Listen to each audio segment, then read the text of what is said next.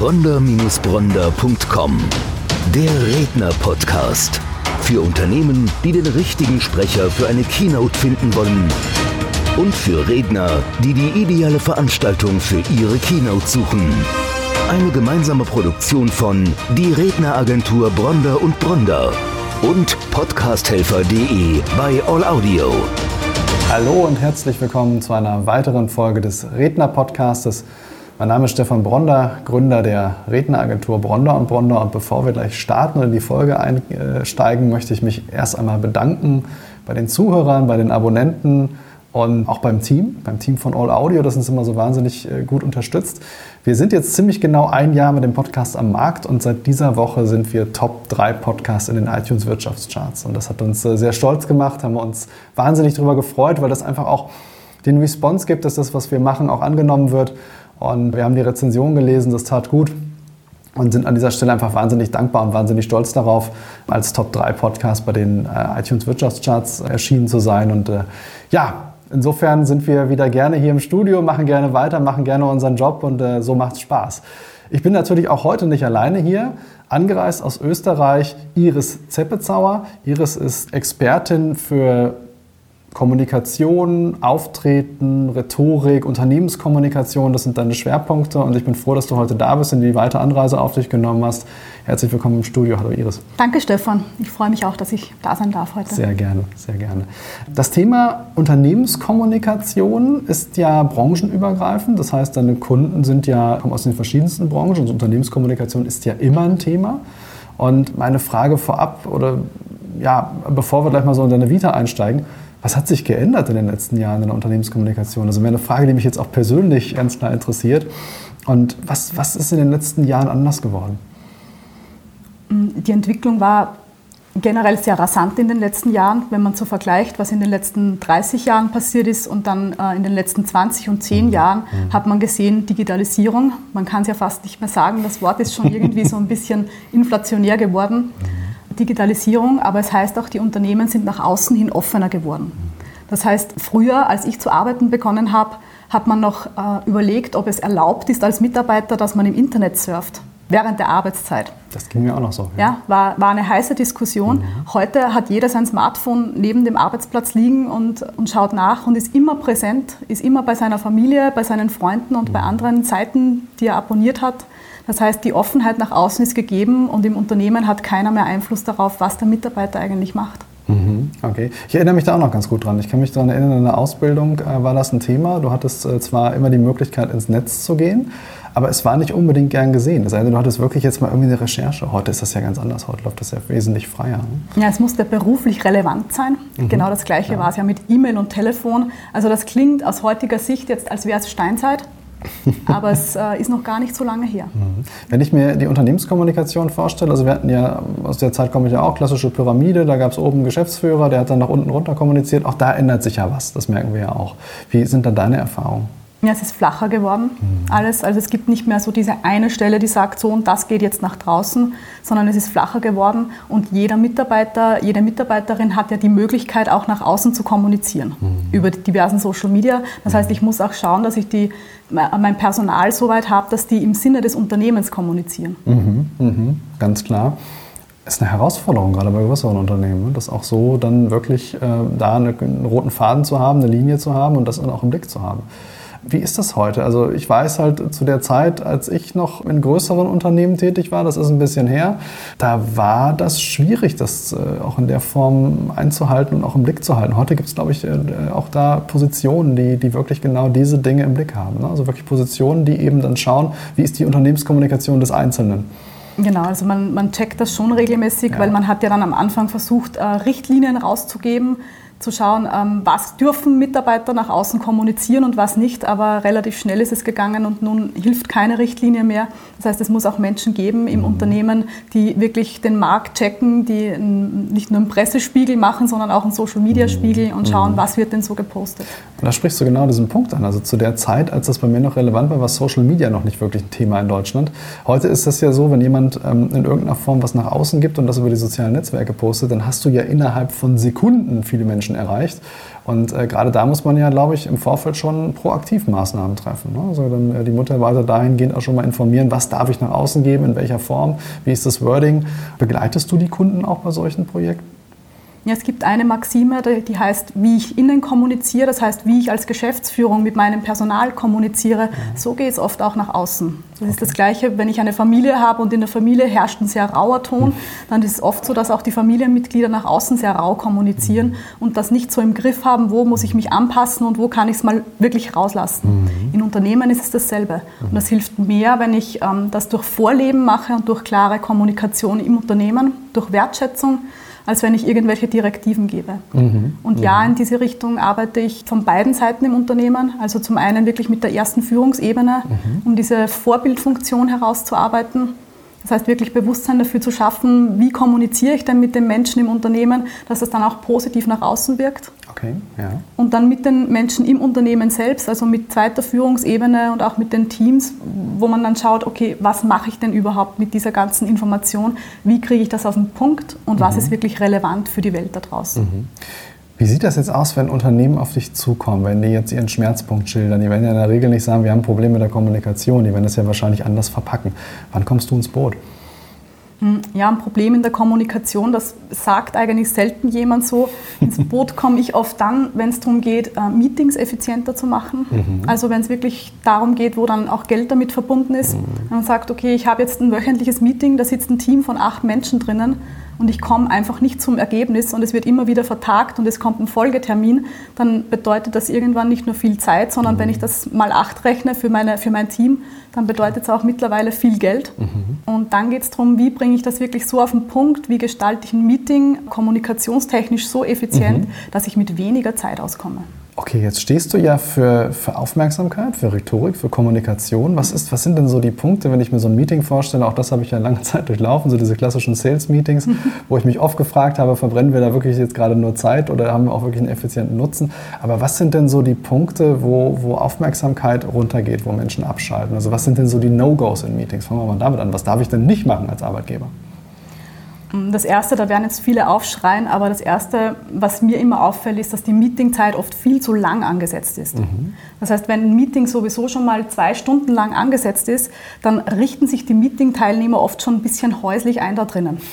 Das heißt, ich kann schon, ich nehme meinen Laptop mit, ich mhm. nehme meine, meine ähm, Devices mit, mein Tablet, mein, mein Smartphone. Komm mit der Kaffeetasse rein. Ja, so. schon, man ja. merkt das schon. Also da wird häuslich eingerichtet, weil ich weiß, es dauert eh zwei Stunden. Viele arbeiten dann ihre Mails ab, ihr Daily Business mhm. direkt im Meeting, weil sie wissen, okay, dann habe ich das nachher nicht mehr zu tun. Aber was passiert dann? Viele arbeiten an vielen Themen, keiner konkret an einem. Und am Schluss gibt es viele Meinungen, aber keine Entscheidung. Mhm. Weil wenn die Information nicht vollständig ist, das ist sie nicht, wenn ich die ganze Zeit Multitasking betreibe, ja. dann will ich keine Entscheidung treffen. Und somit wird das dann wieder vertagt und dann gibt es den berühmten Folgetermin. Wie kann ich dem denn entgegenwirken? Was kann ich denn auf der Gegenseite machen, um genau dem jetzt entgegenzuwirken, dass meine Mitarbeiter eben nicht schon mit äh, Teetasse, Kaffeetasse und Notebook zum Meeting kommen? Das Meeting auf, gleich mal auf 50 Prozent Zeit reduzieren. Das ist ein radikaler Ansatz, aber mhm. er funktioniert.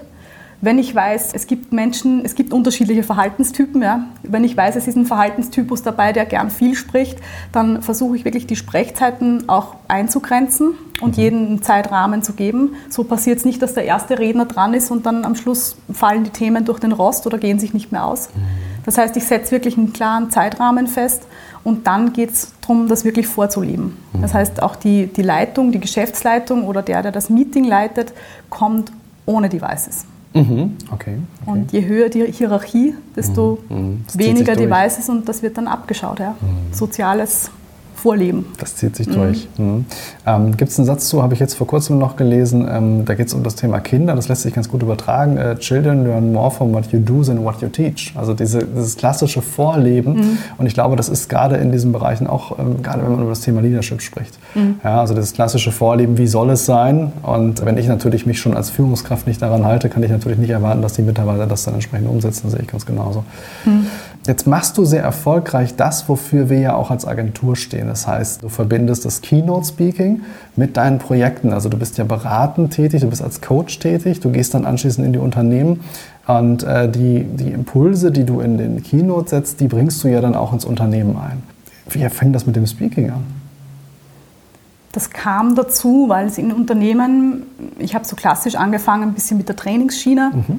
Und dann kam die Frage, kannst du das mal für mehr Menschen machen? Kannst du das mal auf unserem, auf unserem Führungskräfte-Meeting machen? Mhm. Und dann ist es weniger mit Workshop-Charakter, sondern dann stehst du wirklich auf der Bühne und ich habe gesehen, dass ich da wirklich was bewirken kann mhm. und dass das bei den Menschen auch was aufmacht. Und viele wissen dann erst, wo der Schuh drückt, mhm. wenn sie so eine kurze Motivations-Keynote gehört haben, wo man ganz klar einige Punkte dann aufzeigt. Das ist genau der Punkt, also die Erfahrung, die wir ja auch machen. Man geht also mit einem relativ hohen energetischen Impuls in, in eine Keynote. Man zeigt dann nochmal die Schmerzpunkte, die Menschen verstehen, die fühlen sich auch an der mhm. Stelle abgeholt. Also gerade in einem Projekt, ja, wenn es dann darum geht, verschiedene Hierarchiestufen mitzunehmen, dann fühlen sich eben auch alle abgeholt. Das ist ja genau dieses Konzept und äh, es ist halt schön zu sehen, dass das eben schon so erfolgreich funktioniert. Also wir haben natürlich, als wir uns die Gedanken gemacht haben, wie sollen wir uns positionieren als Agentur, haben wir natürlich geschaut, was machen denn die, die Referenten bei uns in der Agentur und die meisten bei uns kommen eben aus dem Bereich Training, Marketing, Consulting, Coaching. Und dann ist das aber einmal der Punkt, es nur in der Theorie zu sehen oder wie bei dir, wo ich dann eben sehe, dass das auch aktiv in der Umsetzung eben schon sehr erfolgreich funktioniert. Wie, wie kann ich mir das vorstellen? Also zu Anfang, okay, in, in einer größeren Gruppe, da gibt es dann also eine Keynote. Am nächsten Tag gehst du dann in die Beratung oder geht das fließend ineinander über? Wie, wie übst du das klassisch aus? Wie, wie funktioniert das, wenn du in ein Projekt gehst? Also es muss jetzt nicht gleich der nächste Tag sein. Oft ist es so, dass ich eine Keynote mache und dann Menschen auf mich zukommen. Das mhm. muss auch nicht immer in einem Unternehmen sein, sondern es können auch aus verschiedenen Unternehmen mhm. sein, wenn es zum Beispiel ein personaler Netzwerk ist. Da kommen dann nachher die Menschen auf mich zu und fragen, ähm, mhm. kannst du bei uns da mal was machen? So mhm. das, das klassische, die klassische. Reihenfolge. Und dann gehe ich hin und, und schaue mir wirklich an, was ist denn in dem Unternehmen zu machen. Das heißt, da geht es dann okay. um den spezifischen Bedarf und dann schaut man, wo man ansetzt. Mhm. Weil keiner will heute mehr einfach einen Trainer im Unternehmen, sondern man will wirklich einen Experten, der viel mitbringt, der Wissen mhm. vernetzt aus anderen Branchen, aus anderen Unternehmen mhm. und da Erfahrung reinbringt und nicht jemanden, der einfach dasteht und irgendwelche Spielchen spielt. Mhm. Wer sind da deine Ansprechpartner? Ist das in der Regel die Geschäftsführung oder ist das die, die mittlere Management-Ebene? Meistens ist es die Geschäftsführung. Ja, okay und oft auch Personalentwicklung. Mhm. Also ich bin oft mhm. mit den Personalentwicklungsbeauftragten wirklich intensiv vernetzt, um zu schauen, wo gibt es den Bedarf an Kommunikation, wo gibt es mhm. Bedarf, da wirklich wieder einzugreifen und Menschen zu schulen. Und da komme ich dann ins Spiel. Bist du nur bei den größeren Unternehmen aktiv oder geht das auch runter in den Mittelstand? Äh, auch Mittelstand. Ja. Interessanterweise ähm, beides relativ ausgewogen, also große, auch staatsnahe mhm. Unternehmen, aber auch Mittelstand, mhm. Hat für mich den Vorteil, dass ich das Wissen vernetzen kann, mhm. weil ein Mittelstand oder auch ein Startup zum Beispiel arbeitet ganz anders als ein großes Unternehmen. Und die Großen sagen oft, wie macht denn das jemand beim jungen, flach organisierten mhm. Unternehmen? Mhm. Die Jungen sagen, gibt es da vielleicht schon Prozesse und Strukturen, die ich mir vom großen Unternehmen abschauen kann? Das ist spannend, dass du das sagst, dass das so ausgeglichen ist. Das liegt aber sicherlich auch am Themengebiet, weil das Rhetorik, Unternehmenskommunikation, Aufmerksamkeit sind ja alles Themengebiete, die eigentlich jedes Unternehmen betreffen. In dem Moment, wo du Mitarbeiter hast, musst du dich eben genau mhm. dieser Attribute bedienen, sonst funktioniert es eben nicht. Jetzt haben wir ja gerade schon darüber gesprochen, wie da so das Keynote-Speaking kam. Wir haben uns ja dann damals auch kennengelernt bei einer Rednerausbildung, die wir gemeinsam besucht haben. Und jetzt ist aber die Gegenfrage, ich weiß, du warst ja vorher schon lange Zeit in, in, in der Beratung tätig, in einer klassischen Unternehmensberatung. Also ich weiß, du hast ja bei einem größeren Unternehmensberatungsinstitut gearbeitet. Wie lange machst du das insgesamt schon? Wie lange bist du schon in dem Umfeld? Im, im Umfeld der Beratung schon seit fast 15 Jahren. Oh ja. Also schon eine lange Zeit. Ich habe auch mhm. geschaut, immer neben dem Studium äh, in diese Richtung zu gehen. Und selbstständig, wirklich auf, auf, auf selbstständiger Basis mhm. jetzt seit zwei Jahren. Mhm weil ich gesagt habe, immer im Rahmen eines Unternehmens zu arbeiten, ist mir zu wenig und ich möchte gern mehr kennenlernen und mehr Herausforderungen erleben. Das ist auch das Spannende letztlich bei diesem Konstrukt. Also wir haben natürlich auch für uns herausgefunden, es ist natürlich schön, wenn man als Keynote-Speaker auf vielen Bühnen steht, aber letztlich rührt man ja immer dieselbe Suppe auf einer anderen Bühne. Es ist natürlich schön, wenn man dann seine Praxiserfahrung auch einbringen kann in den Projekten, also wenn es dann eben tiefer reingeht. Und gerade wenn du jetzt sagst, du hast 15 Jahre Erfahrung, dann ist das ja extrem viel, was da zusammenkommt. Und äh, das jetzt nur in einer Keynote Keynote rüberzubringen. Ich glaube, da würde man viel Potenzial auch links liegen lassen. Das, das wäre schade, ja. Also mhm. nur, nur das einfach in einen Vortrag zu packen, ähm, es geht. Mhm. Man muss halt sehr konsequent sein und wirklich nur die Quintessenz dann aus dem Ganzen rausziehen, mhm. aber natürlich anpassen an den jeweiligen Bedarf. Mhm. Ähm, da gibt es aber verschiedene Vorträge, also auch verschiedene Vortragsthemen. Wie, wie, wie hast du das gegliedert? Genau, also mein Hauptthema ist Aufmerksamkeit in Zeiten von Multitasking und Onlinesucht, mhm. weil es einfach immer wichtiger wird, ähm, rhetorisch und auch körpersprachlich Themen auf den Punkt zu bringen und Aufmerksamkeit zu gewinnen, auch wenn die Menschen mit dem Laptop oder mit dem Smartphone im Meetingraum sitzen. Gerade dann. Ja. Genau. Und viele Vorträge mache ich auch zum klassischen Thema Business Pitch. Mhm wo dann auch schon ein bisschen Schulungscharakter dabei ist und die Teilnehmer lernen, wie sie eine Botschaft wirklich in kurzer Zeit auf den Punkt bringen. Das ist sehr spannend, gerade dieses Thema Business Pitch. Es geht ja nicht nur darum, sein, seine Geschäftsidee vielleicht an potenzielle Investoren oder Venture-Kapitalisten rüberzubringen, sondern es geht ja auch um Rhetorik an der Stelle. Ne? Also es, ist ja, es ist ja schon die Gesamtheit, die da auch eine Rolle spielt. Wie würdest du das sehen? In welchem prozentualen Anteil? Inwieweit ist denn Rhetorik für mich wichtig, wenn ich Dinge verkaufen möchte? Also ob es denn meine Geschäftsidee ist oder meine Idee innerhalb des Unternehmens als Mitarbeiter. Ich glaube, Rhetorik kann man vergleichen mit einem, mit einem schönen Geschirr. Wenn du dir vorstellst, du kochst was Gutes, wenn du abends Freunde zum Essen einlädst und du kochst ein tolles Menü, stehst fünf Stunden mindestens in der Küche und dann servierst du das Ganze auf einem Plastikteller dann verliert alles seinen ja. Wert. Ja. Und so ist es mit den Inhalten im Verkauf und so ist es mit dem, dass du durch gute Rhetorik das dann auf die Straße bringst. Mhm. Gibst du dann auch so klassisch Seminare in Unternehmen, wo es dann um Rhetorik geht, wo die Führungskräfte an die Hand genommen werden, um dann auch genau solche Dinge dann auch mal durchzuspielen? Ja, klar. Ja. Also in den, in den Seminaren, da geht es dann wirklich zur Sache.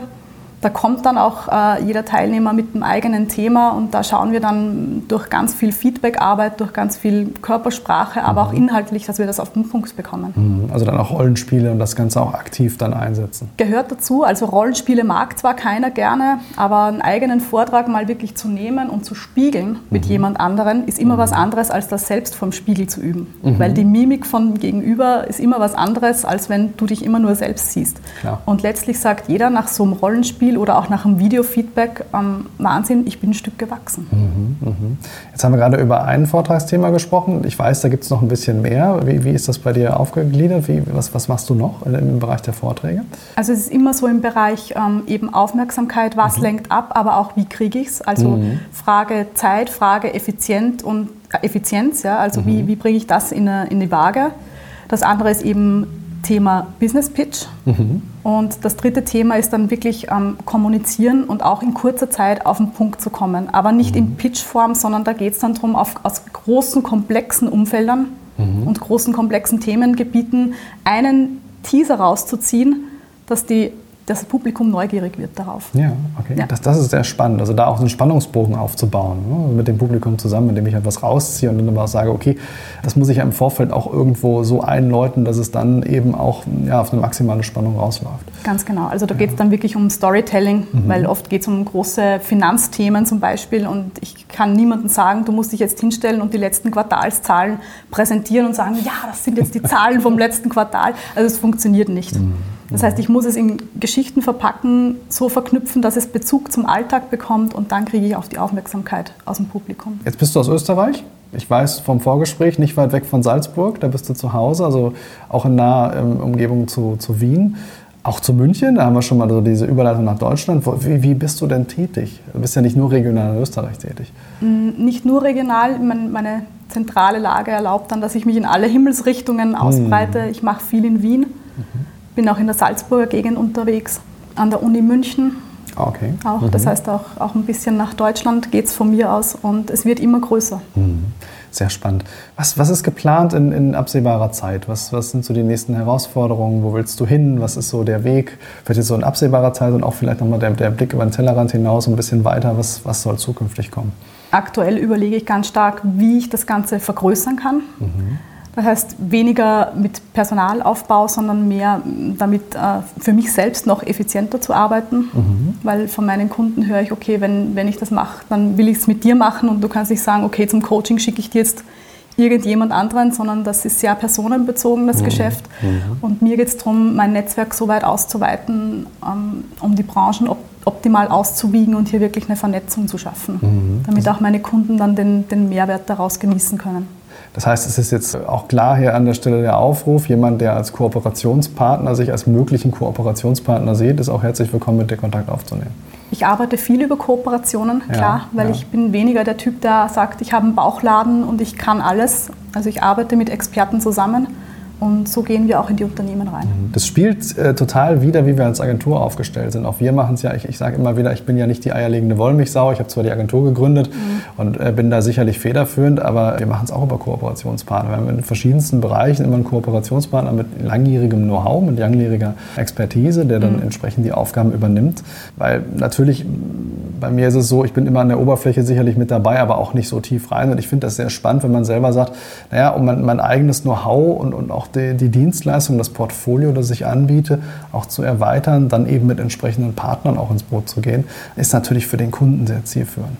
Ja, es ist das, das Gegenteil von dem, was, was früher viel gemacht wurde, dass man als, als, als selbstständiger Mensch oder auch als Agentur gesagt hat, okay, das ist jetzt mein Business und da lasse ich niemanden mehr mit rein. Mhm. Äh, heute arbeitet man in Netzwerken und in Kooperationen. Wir sehen das überall und äh, nur so bekommt auch der Kunde den Mehrwert, den, mhm. den, sich auch jeder Mensch erwartet. Mhm. Ich denke auch, also gerade in, in, den Zeiten, in denen wir jetzt leben, sind sehr schnelllebige Zeiten, es passiert sehr viel in, in, der Unternehmenskommunikation, in der Unternehmensphilosophie. Da muss man sich auch, auch an der Stelle ganz klar neu aufstellen, sich mal hinterfragen. Die Unternehmen, die dich, die dich buchen, das sind in der Regel ja, jetzt hast du gesagt, also zum einen gibt es Startups, zum anderen gibt es die, die eher Alteingesessenen. Du hast vorhin schon gesagt, du kannst das dann ganz gut spielen, kannst dann schauen, wie sind die jeweiligen Anforderungen. Was würdest du einem Unternehmen mit an die Hand geben, dass es jetzt vielleicht schon 25 Jahre gibt, das eine gewisse Tradition hat? Was, was würdest du aus dem Startup-Bereich, also wenn wir jetzt so ein bisschen schon mal so einen Ausblick in die Praxis geben, was würdest du da an, an, an Tipps vielleicht aus der, aus der jungen Gründungsriege der, der, jungen, ja, der jungen Gründer, der jungen ähm, Unternehmer mitgeben? Also es gibt so eine Denke über Startups, dass, dass man glaubt, die, die haben so das, das lässige Leben, die liegen nachmittags am Badesee und, und machen so mal zwei Stunden am Tag. In Wahrheit die Startups, die ich kenne, und ich kenne wirklich einige, weil ich so in, mit meinem Büro auch in einem Startup Campus angesiedelt bin, die arbeiten wirklich hart. Mhm. Und der Vergleich zum Großen ist, dass in einem Startup haben alle, die da onboarden, ein Ziel und ein gemeinsames Ideal und da wird wirklich darauf hingearbeitet mit vollem Einsatz. Mhm. Und in Großunternehmen hat, ist, ist oft schon dieses, dieses klare Abteilungsdenken. Natürlich ist strukturbedingt, aber da ein bisschen Ausgleich zu schaffen, auch für große Unternehmen und den Mitarbeitern wieder ein bisschen mehr das Gesamtziel zu vermitteln und eine gesamte Vision, also keine, die so ein Bullshit-Bingo ist, sondern wirklich eine gemeinsam erarbeitete Vision zu vermitteln, schafft schon Spirit. Mhm. Ja. Ich kann das ganz gut an der Stelle nachvollziehen, weil ich war ähm, vor noch nicht allzu langer Zeit für Videoaufnahmen in Frankfurt und wir waren dort in so einem Coworking Space und mhm. äh, einzeln angemietete Büros und wir mussten diese Videoaufnahmen nachts machen, weil es nicht anders ging. Mhm. Und ich war erstaunt darüber, wie viele junge Menschen nachts in diesen Büros noch aktiv sind. Also da wirklich auch noch sitzen und arbeiten. Das ist genau das, was du gerade sagst. Ja, es ist schon ein anderer Spirit, es ist eine andere Herangehensweise und ich glaube auch, dass aufgrund der Digitalisierung häufig der Eindruck entsteht, man sieht es ja nicht mehr immer. Also ich kann ja, ich kann ja an allen Orten arbeiten. Wir haben einen ähm, Referenten in der Agentur, der über sich selber sagt, ich bin digitaler Nomade. Das finde ich immer sehr spannend. Mhm. Der sagt immer, ich habe meinen mein Koffer dabei, ich habe meinen Rucksack dabei und dann habe ich mein Büro da, wo ich gerade bin. Und ich glaube, dass das häufig in den klassischen alten Backsteinunternehmen auch nicht mehr gesehen wird, äh, was für Möglichkeiten sich heute geben. Das hat aber alles Vor- und Nachteile. Du hast vorhin gesagt, Online-Sucht ist ein Thema. Ich merke auch persönlich, äh, man hat die Möglichkeit, mich über viele Kanäle zu kontaktieren, ob es äh, ja, über Social Media ist, ob es per E-Mail ist, ob es per Telefon ist. Das birgt auch Nachteile. Absolut, ja, weil ja. ein Kanal ist immer aktiv mhm. und wir schauen, wir, wir bekommen ja dieses Gefühl, wir müssen immer schauen, so alle paar Sekunden mal zumindest auf den Sperrbildschirm drücken, mhm. um zu schauen, ob irgendwo so dieses rote Sternchen ist. Mhm. Ja. Der, der, Name dafür ist FOMO, also Fear of Missing Out. Okay. Ja, gibt es einen psychologischen Ausdruck sogar dafür. Das heißt, die Angst davor, etwas zu verpassen. Und das etabliert sich wirklich im Hirn. Und das ist der Grund, warum wir permanent schauen müssen, was sich tut. Fear of Missing Out. FOMO. FOMO. Fear of Missing Out. Irre. Wenn man es weiß, dann kann man ja auch bewusst dagegen angehen. Ja. Also wenn ich weiß, ich habe permanent dieses Gefühl, ich könnte was verpassen, ja. dann gibt es ja auch Möglichkeiten und, und äh, psychische ja, Chancen an der Stelle vielleicht, ja. mir das selber, wie, wie, wie, gehst du da vor? Also, dass ich vielleicht gerade da schon mal proaktiv gegen angehe. Mhm. Du musst erkennen, das ist mal ja. der erste ja. Schritt, wie du gerade sagst. Und du hast mir erst erzählt, du lässt dein Smartphone, wenn du zum Beispiel Filmaufnahmen machst, immer im Auto. Mhm. Das ist zum Beispiel ein guter Schritt, weil mhm. wenn es nicht dabei ist, kann ich auch nicht draufdrücken. Mache ich übrigens nicht nur bei Filmaufnahmen, mache ich auch, wenn ich mit dem Hund abends unterwegs bin. Ich lasse es bewusst ja. zu Hause. Das ist ein Selbstschutz bei mir geworden, ja. weil ich das sehr angenehm empfinde. Also irgendwann mal gelesen, musste ich lachen und das passt auch ganz gut rein. Die Nichterreichbarkeit ist der neue Luxus. Ja. Ja, und ähm, wir haben natürlich die Situation, dass wir in vielerlei Hinsicht über verschiedenste Kanäle erreichbar sind, sowohl für Freunde als auch für Geschäftskollegen, als auch für Kunden. Und das ist schon eine schwierige Sache. Und ich erlebe das aber auch bei Kindern, ich erlebe das auch im Umfeld, dass, dass viele Kinder sehr früh mit dem Smartphone unterwegs sind das hat für die Eltern, das kann ich auch aus eigener Sicht sagen, auch viele Vorteile. Du kannst dein Kind orten, du kannst es anrufen. Aber auf der anderen Seite ist es natürlich auch eine große Verantwortung, die man dem Kind überträgt. Wie, wie komme ich mit so Online-Suchtgeschichten, wie, wie kann ich da bei einem Kind proaktiv was tun? Mein Sohn sagt immer, laber nicht so rum, das ist die Jugend von heute. Ja, da, das, das Handy, das ist nun mal da und, mhm. und also der, der zeigt mir das schon auf, diesen, diesen Unterschied. Mhm. Die sehen das gar nicht so. Das ist einfach, das, das klebt da immer auf der Handfläche mhm. und das ist ein, ein, Accessoire, das einfach dazugehört. Mhm. Was schon funktioniert, ist zum Beispiel Zeiten zu schaffen, egal ob es zu Hause ist, ein Familienessen oder auch im Unternehmen das Meeting, wo es einfach keine Devices gibt die mhm. Zeit ist kurz, aber begrenzt, aber sie ist wertvoll. Mhm, und absolut. nicht selten zum Beispiel, auch in der Familie erlebe ich, dass dann ähm, die, die Jungen und auch Freunde sitzen bleiben und das genießen, dass wirklich Gespräche geführt werden. Absolut. Es gibt tatsächlich schon Kneipen, wo man im Vorfeld, das ist so ein bisschen so die, die, das eigene Versprechen, dass man äh, sein Handy vorne abgibt. Damit man dann eben nicht dann zusammensitzt und immer wieder das Smartphone rausholt. Das ist schon eine spannende Zeit, in der wir da leben. Ich glaube, gerade wir so als Generation haben das ja nur noch mitgemacht. Wir kennen ja auch die Zeit ohne und wissen ja auch, wie es früher war. Und ich merke halt auch selber, dass es äh, in eine psychische Belastung gehen kann, wenn du eben rund um die Uhr erreichbar bist. Und da muss man natürlich proaktiv was machen. Das sehe ich, das sehe ich ganz genauso. Sehr, sehr spannende Themen. Vor allen Dingen eine, ein sehr weites Thema und für, für ganz, ganz viele Unternehmen interessant. Wenn es um das Thema Unternehmenskommunikation geht, äh, Gibt es da irgendwie einen Ansatz, wo du sagst, das ist so eine Essenz, die würde ich gerne mal weitergeben, die sich sowohl für, für große als auch für kleine Unternehmen umsetzen lässt? Was vielleicht so ein Fundament deiner, deiner Workshops ist? Also ein Fundament ist immer, hinter dem Thema zu stehen, dass das gerade das Thema ist. Also weil wir erst von Meetings gesprochen haben, mhm geh rein mit dem Thema und stehe wirklich dahinter und dann bekommst du auch Ergebnisse. Mhm. Das heißt, wenn es vorher kein Ziel gibt, dann gibt es wahrscheinlich auch nachher nichts, was erreicht wird. Das klingt immer so banal, aber viele sagen zu mir, wenn ich nachfrage, was war denn das Ziel, mhm. weiß ich nicht. Ja, also ein klares Ziel setzen, dahinter stehen und dann kommt es auch rhetorisch rüber. Weil egal, ob es ein, ein, Publikum ist oder egal, ob es die Meeting-Teilnehmer sind, die spüren das, wenn, wenn rhetorisch was dahinter steckt und mhm. wenn, wenn auch ich selbst als Person dahinter stehe. Mhm. Das hat eine andere Wirkung. Mhm. Ja, du bist über uns natürlich buchbar, über die Redneragentur für Keynotes, aber auch für Projekte. Natürlich auf deiner eigenen Webseite. Wir werden das verlinken unter dem Podcast, dass man die Möglichkeit hat, auf dich zuzugehen. Auch vielleicht, wir hatten es jetzt angesprochen, als möglicher Kooperationspartner, wenn man Synergien sieht, auf dich zuzugehen. Vielleicht gibt es da die eine oder andere Möglichkeit. Ich finde es wahnsinnig spannend, das Thema. Ich glaube, wir könnten noch ganz, ganz lange darüber reden. Ich finde es, wie gesagt, sehr interessant. Vielen lieben Dank, dass du heute da warst, dass du den, den weiten Weg hierher gemacht hast. Und ich bin davon überzeugt, dass wir gerade zu diesen Themengebieten in Zukunft noch, noch sehr viel hören werden und dass eher die, die Nachfrage eher steigen wird, als dass es in irgendeiner Form abschwächt. Glaube ich auch. Also Rhetorik und Kommunikation, da gibt es nach oben keine Grenzen. Und, und je digitaler die Welt wird, desto wichtiger wird auch wieder das, das Analoge und das mhm. Zwischenmenschliche. Mhm. Und darum bin ich wirklich guter Dinge, dass sich da noch viele, viele spannende Sachen ergeben. Also danke auch von meiner Seite, dass ich Sehr heute gerne. da sein durfte. Sehr gerne. Vielen Dank. Bronder-Bronder.com Der Redner-Podcast. Für Unternehmen, die den richtigen Sprecher für eine Keynote finden wollen und für Redner, die die ideale Veranstaltung für ihre Keynote suchen. Eine gemeinsame Produktion von Die Redneragentur Bronder und Bronder und podcasthelfer.de bei All Audio.